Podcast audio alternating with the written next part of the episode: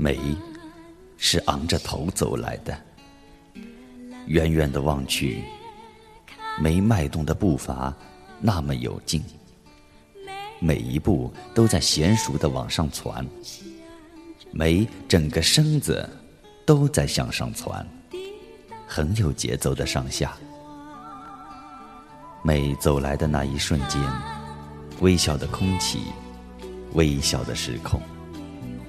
我感觉我们的命运都在开始解冻，开始走向春天。是的，每走过的任何一寸都开始阳春。每穿着黑色的棉大衣，围着青春的围巾，亮亮的镜片下是微笑的眼神。我们是赴前世之约。丝毫没有半点瑕疵的意念。我以为我是在一直等候梅，我所有的岁月都是一直为梅守候。人生的终极是什么？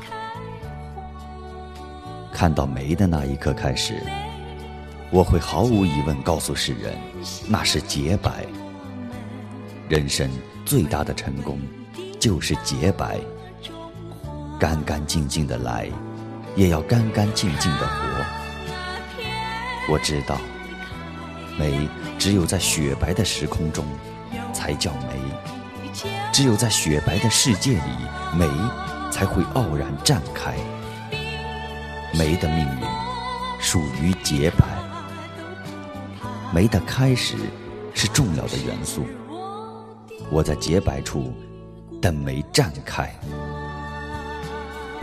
我的梅，骨子中都是饱满的香味，梅熏香四野，梅和我一起漫步，漫步到公园的小山脚下，寒冬腊月，我们走在一起，暖洋洋的。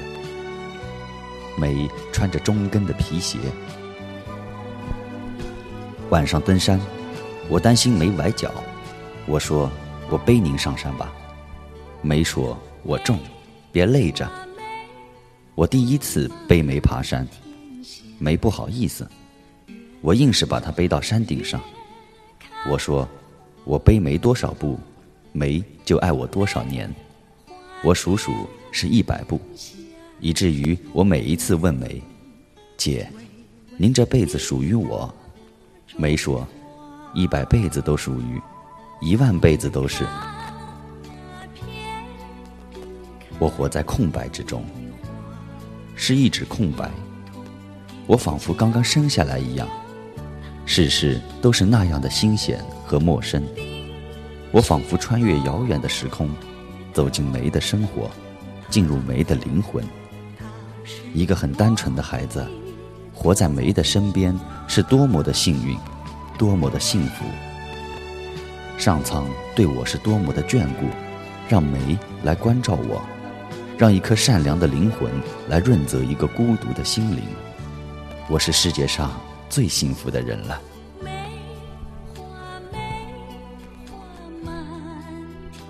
梅说：“赶集的时候，不要和卖菜的讲价钱，那些人最不容易。”梅说：“小时候过年的故事，爸爸分给孩子们一把糖果，梅是咬下糖果的一角，剩下的。”包好，放到口袋里。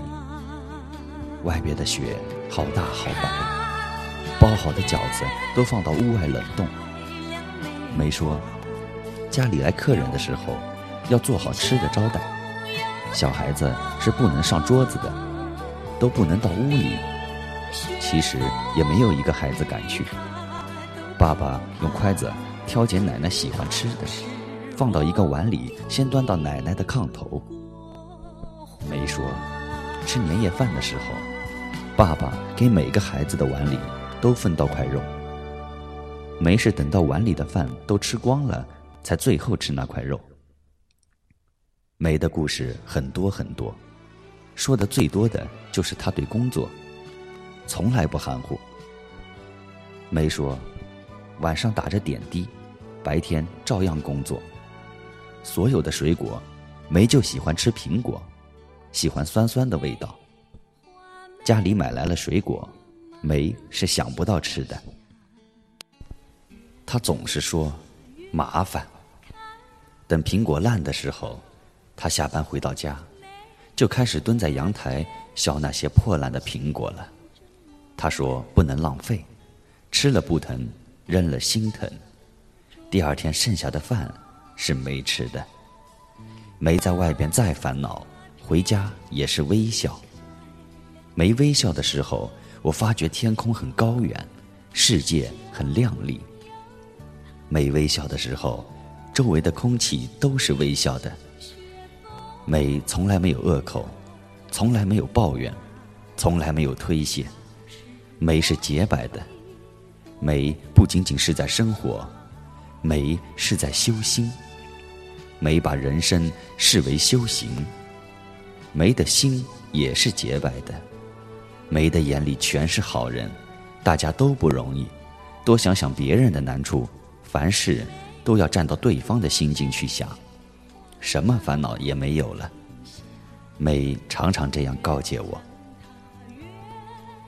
我在梅的生命中何等的重要。梅是我生命中最重要的亲人。洁白的洁白是灵魂的相通，清澈和清澈从来没有顾忌，从来没有间隙。和梅在一起。我知道了眷恋的味道，和梅在一起，我们用灵魂对话。只一眼，我就感知到梅的温柔，梅的善良，梅的高洁。只一眼，就把我的灵魂带走。